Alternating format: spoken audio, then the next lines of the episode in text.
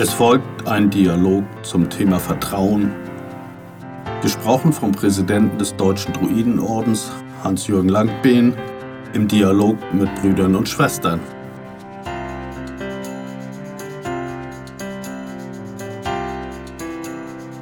In diesem Podcast sprechen wir über Vertrauen. Was bedeutet das eigentlich? Vertrauen ist der Wille, sich verletzlich zu zeigen. Vertrauen entsteht in Situationen, in denen man mehr verlieren als gewinnen kann. Vertrauen manifestiert sich in Handlungen, die die eigene Verletzlichkeit erhöhen. Der Grund ist die positive Erwartung, dass der Vertrauensnehmer die Situation nicht zum Schaden des Vertrauensgebers verwendet. Schon gleich nach der Geburt sucht das Neugeborene vertrauensvoll die Nähe von Mutter und Vater. Sie bieten Schutz, Wärme, Nahrung und die selbstverständliche und instinktive Gewissheit, hier werde ich angenommen, wie ich bin. Für uns Erwachsene schafft Vertrauen ein Gefühl von Sicherheit, Gelassenheit, Entspannung und Glück. Diese positiven Grundgefühle sind dann die Basis für ein harmonisches Miteinander. Wir sprechen bei der Aufnahme neuer Mitglieder von Treue. Sollte doch der Entschluss, sich für den Orden zu entscheiden, ein endgültiger sein. Wir vertrauen dabei einem noch relativ unbekannten Menschen und bitten gleichzeitig darum, uns Vertrauen zu schenken. Dichter und Philosophen haben offensichtlich ein ganz besonderes Verhältnis zum Thema Vertrauen. Matthias Claudius glaubt, dass es die größte Ehre sei, die man einem Menschen antun kann, ihm Vertrauen zu schenken. Und Henry Louis Mencken ergänzt, Vertrauen sei das Gefühl, einem Menschen sogar dann glauben zu können, wenn man weiß, dass man an seiner Stelle lügen würde. George Washington warnt jedoch, sei höflich zu allen, aber freundschaftlich mit wenigen. Und diese wenigen sollen sich bewähren, ehe du ihnen Vertrauen schenkst. Kipling ist sogar der Auffassung, vertraue nur dir selbst, wenn andere an dir zweifeln, aber nimm ihnen ihre Zweifel nicht übel. Kann man denn niemandem mehr trauen? Fragen sich all jene, deren Grundvertrauen zu oft von anderen Menschen enttäuscht wurde. Obwohl vermutlich jeder schon erlebt hat, dass sein Vertrauen ausgenutzt wurde, hält die Mehrzahl von uns an dem Konzept fest, anderen eine Art sozialen Kredit zu geben. Wir werden enttäuscht, ärgern uns, ziehen daraus Konsequenzen, aber vertrauen doch weiterhin, nur vielleicht nicht mehr diesem speziellen Menschen. Warum ist das so? Man könnte sagen, Vertrauen ist eine erlernte Entscheidung, die auf dem Urvertrauen gleich nach der Geburt resultiert. Wer vertraut, geht willentlich und zuversichtlich davon aus, dass sich eine Sache so entwickelt, wie versprochen oder erhofft. Ob das dann tatsächlich eintrifft, steht freilich auf einem anderen Blatt. Je höher der Intelligenzquotient, desto vertrauensseliger. Oder anders gesagt, smarte Menschen wissen andere besser zu beurteilen und damit auch eher, wem sie vertrauen können und wem nicht. Forscher betonen dabei, dass der Zusammenhang zwischen Intelligenz und Vertrauen nichts mit dem Einkommen oder sozialen Status zu tun habe. Der Zusammenhang basiere vor allem auf der Fähigkeit, fremde Charaktere besser zu beurteilen, damit auch gezielter und bessere Beziehungen aufbauen zu können. Vertrauen zu können hilft unserem seelischen Wohlbefinden. Ein Grund für die anhaltende Zuversicht ist deren positive Wirkung auf uns und andere. Schon 1968 führten die Psychologen Robert Rosenthal und Lenore Jacobsen ein Experiment an amerikanischen Schulen durch, das in die Literatur als Rosenthal- oder Pygmalion-Effekt einging. Dazu teilten sie einigen Lehrern mit, dass sie aufgrund bisheriger Leistungen im kommenden Schuljahr eine Klasse übernehmen dürften, die sich aus den intelligentesten und besten Schülern zusammensetze. Nach Ablauf des Schuljahres waren diese Klassen deutlich besser als die anderen. Ihre Noten, selbst der IQ der Schüler, lag rund 20 Punkte höher als beim Durchschnitt. Nur, die Psychologen hatten gelogen. Die Klassen setzten sich gar nicht aus den Besten zusammen, sondern aus einer Zufallsauswahl. Da die Schüler selbst glaubten, zu den Besten zu gehören und auch die Lehrer ihnen mehr zutrauten, stieg die Leistungs- und Lernkurve. Vertrauen vollbringt ein kleines Wunder. Es minimiert Probleme im zwischenmenschlichen Bereich. Wir alle würden früher oder später verrückt werden, wenn wir allem Neuen oder jedem fremden Menschen mit Angst, Abwehr und Misstrauen begegnen müssten.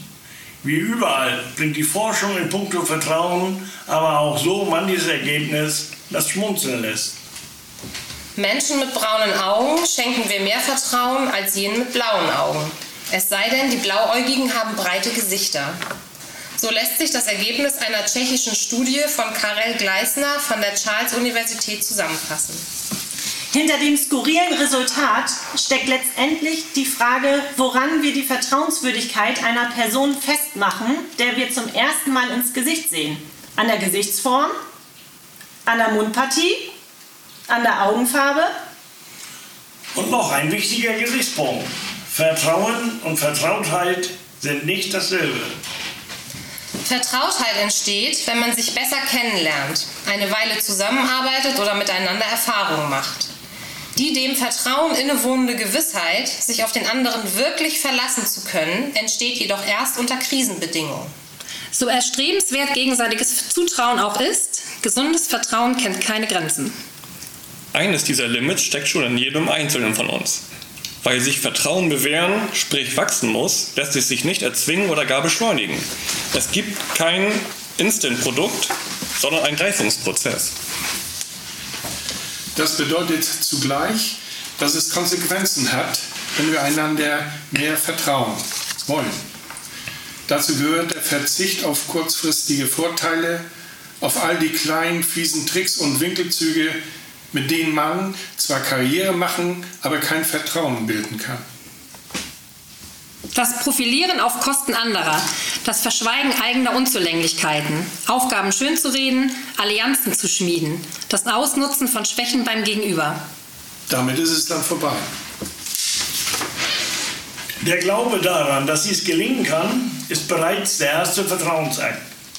Wie lange brauchen Sie, um herauszufinden, ob Sie einem wildfremden Menschen vertrauen können? Es sind rund 20 Sekunden. Ich zitiere. Menschen, die dieses besondere Vertrauensgen besitzen, scheinen häufiger zu nicken, zu lächeln, halten mehr Augenkontakt und besitzen eine offene Körpersprache. Und wer dieses Gen nicht besitzt, ist in der Tat weniger in der Lage, sich in andere einzufühlen, deren Emotionen zu interpretieren oder eben auch mit dem entgegengebrachten Vertrauen adäquat umzugehen. Aber wenn Vertrauen so wichtig ist, lässt es sich dann auch schaffen? Und wie kann man konkret Vertrauen aufbauen? Oder reicht es schon aus selbiges einfach zu verschenken, nach dem Motto Augen zu und hoffen, dass alles gut geht? Letzteres klingt ziemlich naiv.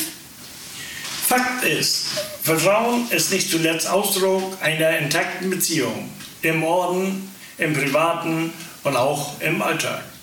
Vertrauen kann man nicht befehlen, es wird gegeben. Und die wichtigsten Grundregeln dazu lauten, Kommunizieren. Nichts schafft und erhält Vertrauen so sehr, wie regelmäßig und offen miteinander zu reden. Sagen Sie, was Sie meinen, glauben, fühlen und tun Sie, was Sie sagen. Das nennt man zuweilen auch authentisch sein oder vertrauenswürdig. Freilich sollten Sie nicht immer alles sofort und ungefiltert ausplaudern. Takt und Timing dürfen Sie dabei schon beachten. Seien Sie besonders ehrlich mit eigenen Fehlern. Lassen Sie sich Zeit. Weder Ruhm noch Vertrauen lassen sich in einem Tag aufbauen. Und nicht zuletzt braucht es irgendwann auch eine Bewährungsprobe, um das Band zu festigen. Vertrauen ist zwar gut, ein Beweis zu gegebener Zeit besser. Darüber hinaus gibt es noch weitere Verhaltensweisen, die gegenseitiges Vertrauen fördern. Offenheit gegenüber Vorschlägen und abweichenden Meinungen. Ehrlichkeit in Bezug auf eigene Intentionen. Echtes Interesse an unserem Gegenüber und seinen persönlichen Problemen. Eine Kritikkultur, die allen Beteiligten eine Chance lässt. Wenn Sie möchten, dass Menschen Ihnen vertrauen, entschuldigen Sie sich für Dinge, für die Sie gar nichts können. Am besten sogar für höhere Gewalt oder andere Ereignisse, die außerhalb ihrer Kontrolle sind, wie zum Beispiel den Regen draußen. Kein Scherz. Die Erkenntnis basiert auf einer Studie in Harvard. Ein Schauspieler wurde gebeten, Fremde an einem Bahnsteig anzusprechen und zu fragen, ob er sich kurz ihr Handy ausleihen könnte. Und tatsächlich, je nach Frage und Entschuldigung variierte das entgegengebrachte Vertrauen enorm. Ganze 65 Personen sprach der Schauspieler in einem Bahnhof an. Es war ein regnerischer Tag und so kontaktierte er die völlig fremden Personen. Mal mit der allgemeinen Bitte, Entschuldigung, könnte ich mir mal Ihr Handy ausleihen? Mal mit der aberwitzigen Formel. Entschuldigen Sie bitte den schlimmen Regen, aber könnte ich mir Ihr Handy ausleihen? Natürlich hatte das eine mit dem anderen so viel zu tun wie Bikinis mit Weihnachten. Doch hatte die Schlechtwetterentschuldigung massiven Einfluss auf das Ergebnis. 74 Prozent der so angesprochenen gaben dem Meme in ihr Smartphone, im Gegensatz zu 9 Prozent, wenn er einfach so um das Gerät bat. Entschuldigungen haben also einen signifikanten Einfluss auf unser Vertrauen. Eine Entschuldigung wirkt wie ein Eisbrecher, sogar wenn die Entschuldigung für das Regenwetter ganz offensichtlich sinnlos ist. Natürlich gibt es auch den umgekehrten Weg. Vertrauen zu verspielen. Verstehen Sie diese Beispiele ruhig als Alltagscheckliste. Wer mehr als fünf Punkte bejahen könnte, ist auf dem besten Weg, Vertrauen zu verspielen. Sie halten sich nicht an Abmachungen, Arrangements, Versprechen. Sie vermeiden Kompromisse und wollen alles und immer kontrollieren, statt zu delegieren. Sie verschweigen wichtige Informationen, belügen ihr Umfeld und schmieden hinterrücks Allianzen und Intrigen. Sie setzen sich über Vertraulichkeiten hinweg und beteiligen sich an der sogenannten stillen Post. Sie treffen einsame Entscheidungen und fragen nie um Rat oder Hilfe. Sie empfinden jede Form von Kritik als persönlichen Angriff und entschuldigen sich nie für Fehler, Missverständnisse oder schlechtes Benehmen. Aber wem vertrauen die Leute am meisten? Würden Sie sich einem Arzt anvertrauen? Klar. Einem Pastor? Sicher. Einem Anwalt? Ebenso.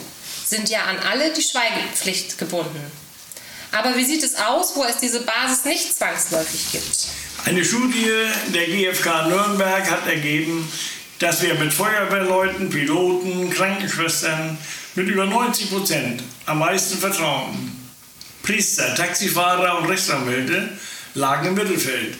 Während wir Fußballspielern und Gewerkschaftsführern mit 18 Prozent dreimal so viel Vertrauen wie Politiker schenken. Das macht nachdenklich, oder? Liebe Gäste, Freunde, Brüder und Schwestern, dieses Thema ist ein Aufruf an uns alle, unser Verhalten immer wieder zu prüfen. Sind wir vertrauenswürdig? Vertrauen ist die Basis eines gelungenen Miteinanders in der Gesellschaft und im Orden. Nur wenn wir die Grundwerte Freundschaft, Humanität, Toleranz, Frieden und Respekt ernst nehmen, verdienen wir das Vertrauen unserer Mitmenschen und dürfen selbst vertrauen. Mögen uns vertrauenswürdige Menschen auf unserem Weg begleiten und das Zusammenleben erleichtern.